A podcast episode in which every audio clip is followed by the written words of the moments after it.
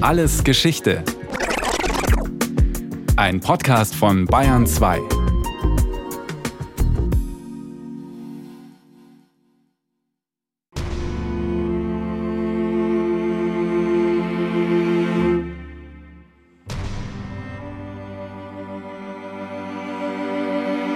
Ich war 30 Jahre alt, hatte gerade die amerikanische Infanterie mit dem Dienstgrad eines Leutnants verlassen.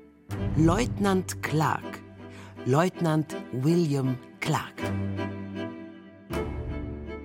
William wohnt jetzt bei seinen Eltern in Louisville, Kentucky. Papa Clark macht, wie damals praktisch jeder dort, in Plantage. Vorwiegend Tabak, ein wenig Baumwolle. Ich kümmerte mich um das Organisatorische, den Unterhalt der Farm, den Vertrieb unserer Produkte.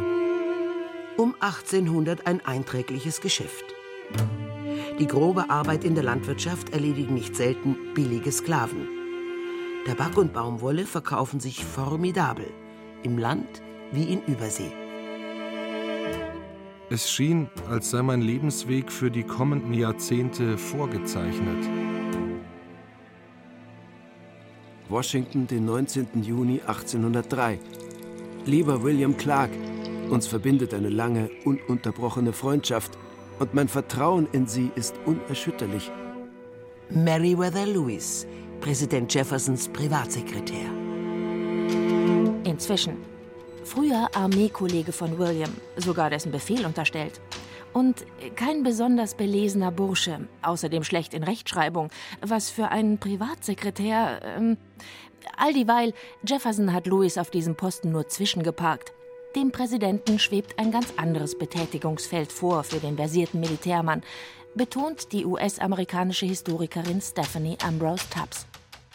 Jefferson picked Meriwether Lewis because he was his private secretary when he was Präsident Jefferson ernannte Meriwether Lewis natürlich nicht nur für das Projekt, weil der seine Bürokraft war.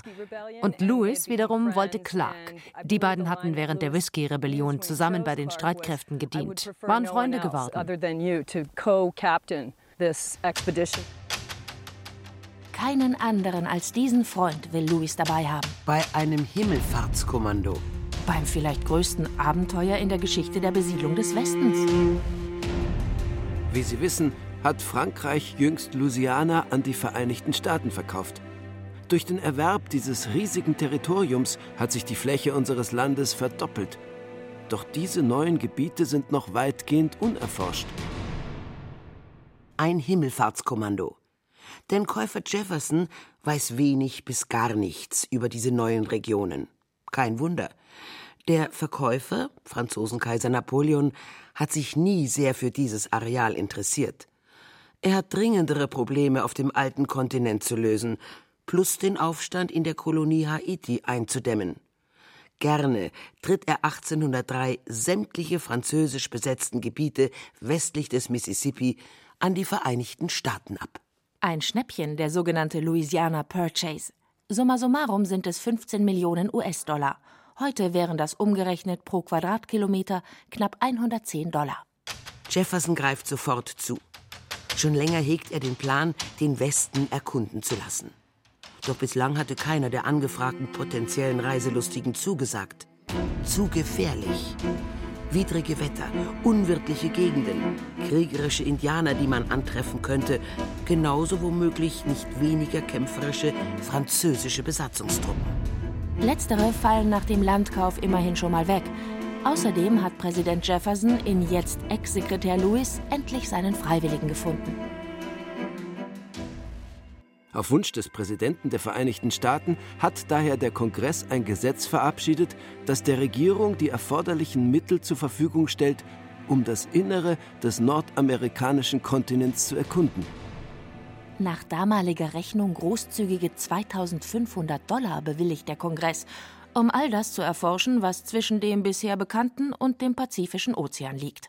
Luftlinie sind das gut 2800 Kilometer fremdes Land, welches noch nie ein Mensch an einem Stück. Viel Holz.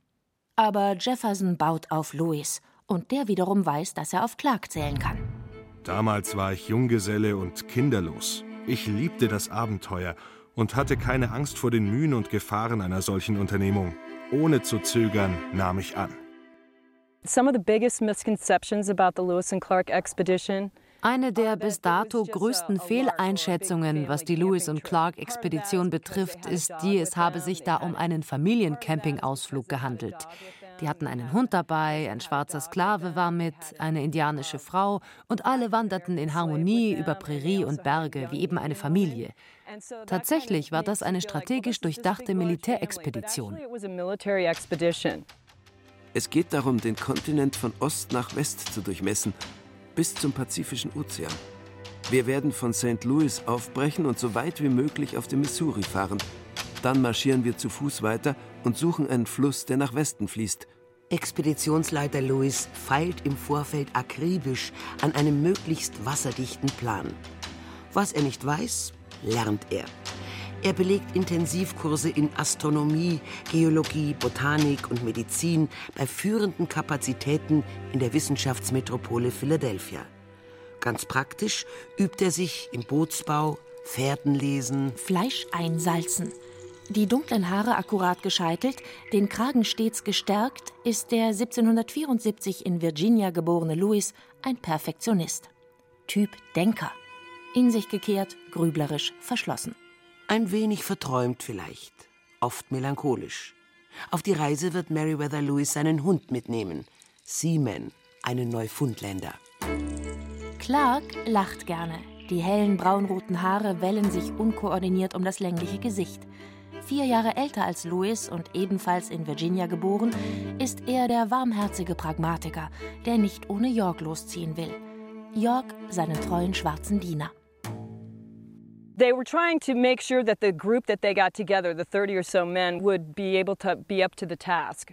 Während der Vorbereitungsphase hatten sie 30 bis 40 Mann in der engeren Auswahl. Man wollte keine reichen, verweichlichten Söhnchen, sondern starke, alleinstehende Männer, gute Jäger. Als man endlich lossegeln konnte, stand die Mannschaft diszipliniert und geschlossen hinter beiden. Captain Lewis und Clark, der, obwohl offiziell bloß Leutnant, ebenfalls als Captain angesprochen wurde that was all settled. By the time they took off from St. Louis, things were in working order and everybody respected both captains. Ich erinnere mich, dass am Montag, dem 14. Mai 1804, der Himmel über St. Louis grau und das Ostufer des Mississippi schwarz vor Menschen war. Eine beeindruckende Menge war zusammengeströmt, um uns zu verabschieden. Louisiana, Arkansas, Missouri, Iowa, Oklahoma, Kansas, Nebraska, South Dakota, North Dakota, Minnesota, Texas, New Mexico, Colorado, Wyoming, Montana. Oftentimes, Lewis would be on the shore, um, gathering specimens or walking with his dog and hunting. Die ersten Wochen den Missouri hinauf sahen wohl so aus. Lewis ging meist am Ufer, sammelte ihm unbekannte Pflanzen, jagte oder spazierte einfach mit dem Hund, während Clark an Bord blieb und die Männer koordinierte. Und die arbeiteten wirklich hart.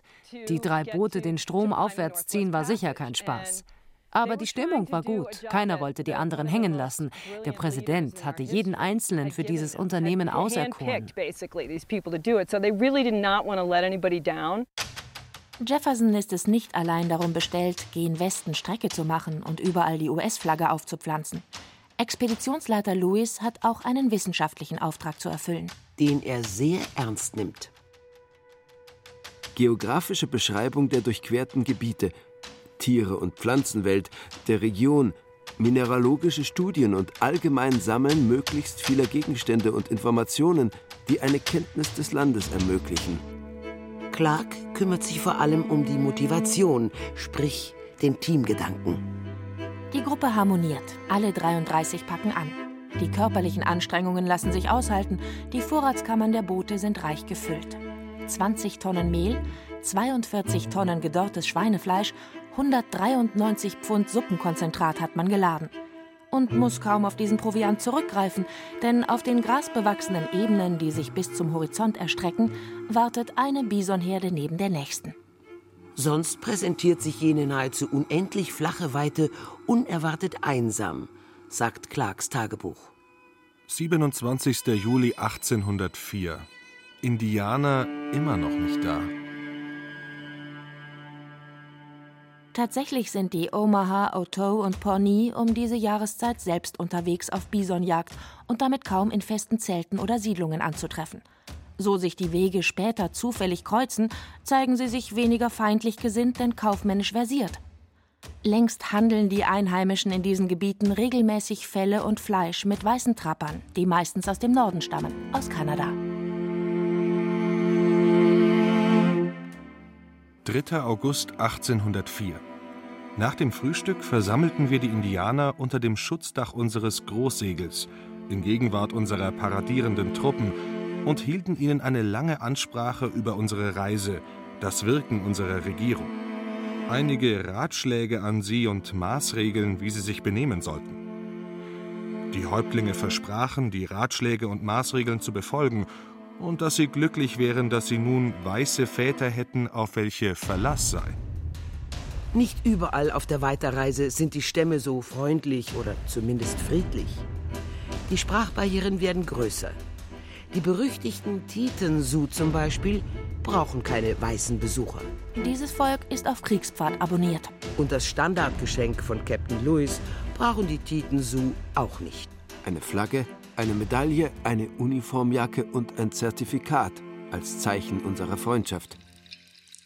Ein paar Blechorden am Bande, Fahnen, bunte Perlen und silberglänzende Fingerhüte werden der Expedition den sicheren Pfad gen Pazifikküste nicht erkaufen. Whiskyflaschen, Pulverfässer und Gewehre eher. Doch die sind auf den Booten der Mannschaft rar. Bei den Sioux kommen Lewis und Clarks Männer glimpflich davon. Ein wenig Diplomatie, noch mehr Schnelligkeit bei der Flucht nach vorne. Spätestens jetzt hat sich das Bild von den einfältigen Wilden reichlich relativiert, dem die Regierung in Washington anhängt. Soll die Tour durch fremde Territorien ein Erfolg werden, muss die Truppe die Indianervölker auf ihre Seite bringen. Sie lernten Sacagawea im heutigen North Dakota kennen. Der Ort nennt sich Knife River Villages. Dort lebten die Hidatsa und die Mandan. Sacagawea war ein Shoshone-Mädchen, das gekidnappt worden war und bei den Mandan wohnte. Erzählt Stephanie Ambrose Tubbs über die wichtigste Frau auf dem weiteren Weg nach Westen. Die einzige Frau. Eine Indianerin verschleppt, versklavt und dann verheiratet mit einem franco-kanadischen Trapper Toussaint Charbonneau, der sich wie etliche Trapper damals bei einem geneigten Indianerstamm niedergelassen hat. Sacagawea ist 15, als sie seine Zweitfrau wird. Sie war nicht sehr groß, vielleicht 1,60 Meter. Zwei schwarze Zöpfe rahmten ihr rundes Gesicht. Ihr trauriger Ausdruck kam von ihren mandelförmigen Augen. Die richtet sie interessiert auf die weißen Männer, die ein Fort für den Winter errichten, ganz in der Nähe des Dorfs der Mandan. Nicht, weil ihr einer davon besonders gefiele. Sie findet spannend, was die da treiben. Eine Mischung aus Wissenschaft und Abenteuer. An langen dunklen Abenden vervollständigt Clark das Kartenmaterial. Louis sortiert bei Kerzenlicht Pflanzenproben, fertigt Zeichnungen an von ihm bis dahin unbekannten Tieren. Präriehunde, Kojoten oder Gabelböcke. Im Frühling steht der beschwerliche Marsch über die Rocky Mountains an. Durch noch mehr Indianerland. Deshalb wollten Lewis und Clark unbedingt kompetente Übersetzer an ihrer Seite haben. Trapper Charbonneau meldete sich freiwillig und nahm seine junge Frau mit, eine Shoshonin, und damit in den Bergen ortskundig. Am 11. Februar 1805 bringt sie den gemeinsamen Sohn Jean-Baptiste zur Welt. Keine drei Monate später geht die Reise los.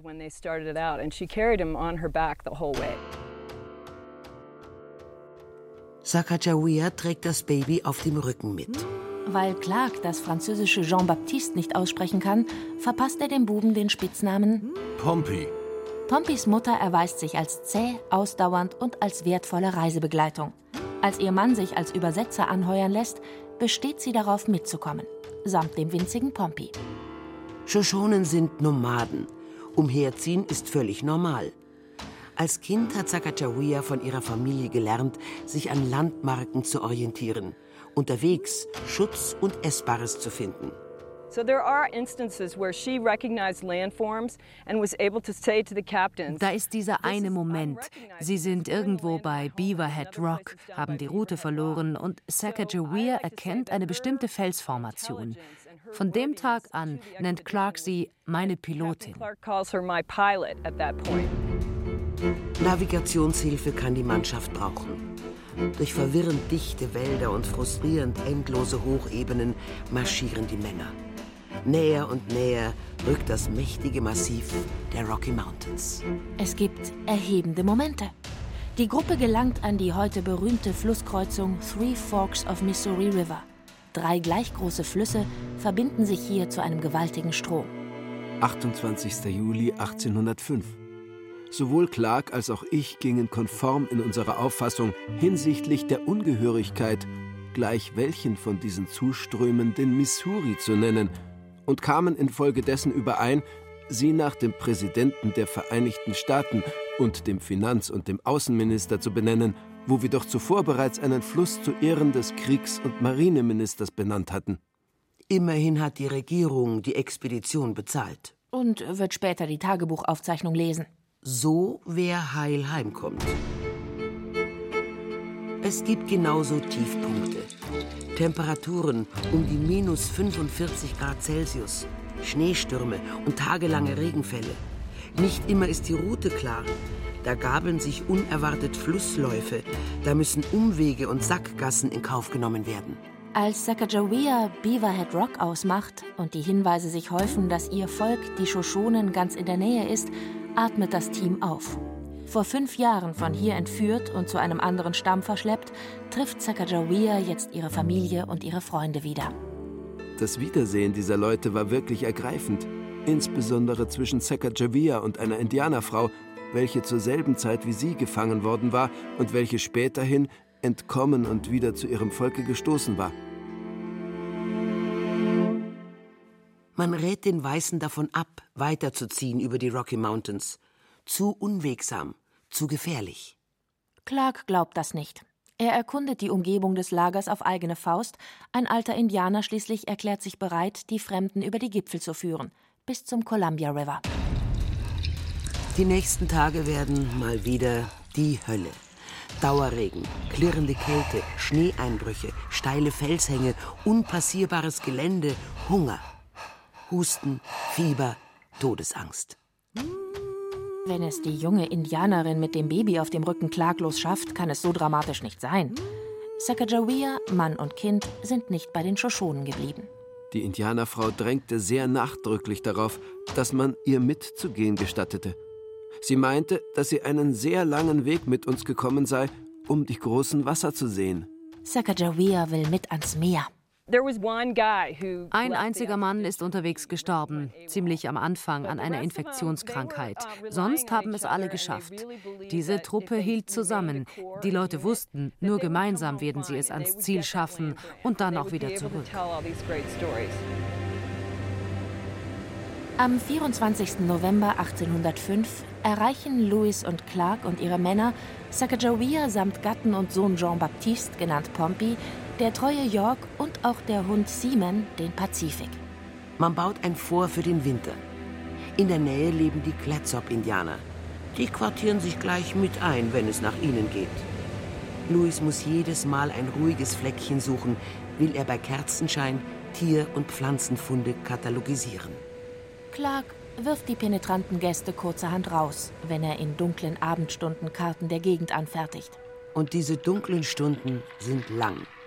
Denn es regnet durch, von November bis März. Zwölf regenfreie Tage notieren die Tagebücher. Sacagawea kümmert das Wetter draußen nicht. Sie erzählt ihrem Sohn drinnen im Warmen die alten Geschichten der Ahnen. Von der Entstehung des Himmels und der Welt. Pompey ist ein knappes Jahr alt und krabbelt und brabbelt durch das Fort. Überliefert ist diese Szene nicht. Nur weil Louis und Clark sie kaum in ihren Aufzeichnungen erwähnen, heißt das nicht, dass sie keine liebevolle Mutter gewesen sein könnte. Keine tapfere Frau, allein unter über 30 Männern. Das ist typisch für die amerikanische Geschichtsschreibung. Wir kondensieren ganz viel auf das simpelste Element und spinnen von da die Erzählung weiter. Etliche meinen bis heute, Sacagawea war diejenige, die diesen weißen Kerlen den Pfad gen Westen gewiesen hat. Nein, aber allein dadurch, dass sie mit dabei war und ihr Söhnchen und Louis Hund, das signalisierte den anderen Indianerstimmen, diese Leute haben keine kriegerischen Absichten. Eine Signalwirkung, die auch auf dem Rückweg verfängt. Im Frühling geht es den Columbia hoch. Über die Gipfel der Rockies Retour, bei den Shoshonen Zwischenstopp gemacht, später den Missouri hinunter durch die endlos weiten Ebenen, aus reiner Neugierde einige alternative Routen zur Hinreise ausprobiert. Fast zweieinhalb Jahre nach dem Start erreicht die Lewis und Clark Expedition am 23. September 1806 wieder St. Louis. Großer Empfang dort, dann in der Hauptstadt Washington. Presse, Interviews, Bälle. Nein, eine Nordwestpassage haben sie nicht gefunden, aber umfassende Informationen haben sie mitgebracht zu Land und Leuten, Flora und Fauna, die man jetzt ins Reine bringt. 26. September 1806. Ein prächtiger Morgen. Wir begannen zu schreiben. Jefferson ist begeistert. Lewis und Clark sind seine Helden. Vor allem haben sie so ganz nebenbei das Land bis zum Pazifik für ihn annektiert. Fürderhin gilt es als US-Territorium. Und wird rasant besiedelt werden vom weißen Mann. Obwohl Indianer da schon wohnen. Aber das ist eine andere Geschichte. Nach der Expedition wird William Clark zum Inspektor für indianische Angelegenheiten, später zum Gouverneur von Missouri. Meriwether Lewis wird Gouverneur von Louisiana. Depressionen und Alkohol treiben ihn in den Selbstmord.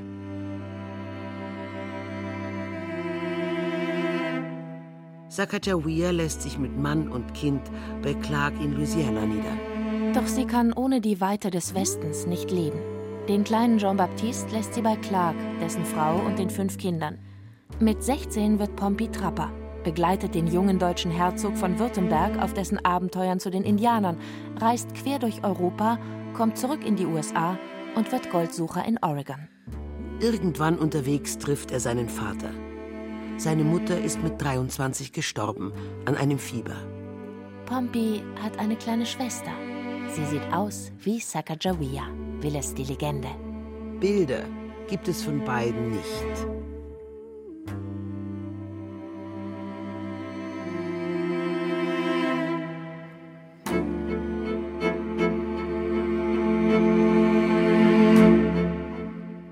Lewis und Clark. Wie weit reicht der wilde Westen? Von Susi Weichselbauer. Es sprachen Christiane Blumhoff, Caroline Ebner, Burkhard Dabinus, Clemens Nicol und Berenike Beschle. Gesang Daniela Röder, Cello Andreas Fischer, Kontrabass Michael Krugmann, Sounddesign Winfried Mesper. Regie Susi Weichselbauer. Eine Sendung von Radio Wissen.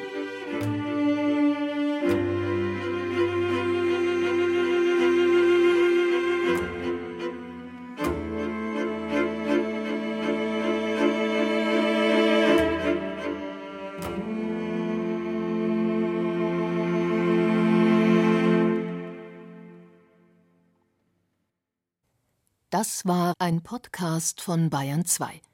Autorin und Regie Susi Weichselbaumer. Es sprachen Christiane Blumhoff, Caroline Ebner, Burchard Dabinus, Clemens Nicol und Berenike Beschle. Technik Winfried Messmer. Redaktion Thomas Morawetz. Wenn Sie keine Folge mehr verpassen wollen, abonnieren Sie Alles Geschichte History von Radio Wissen unter bayern2.de slash podcast.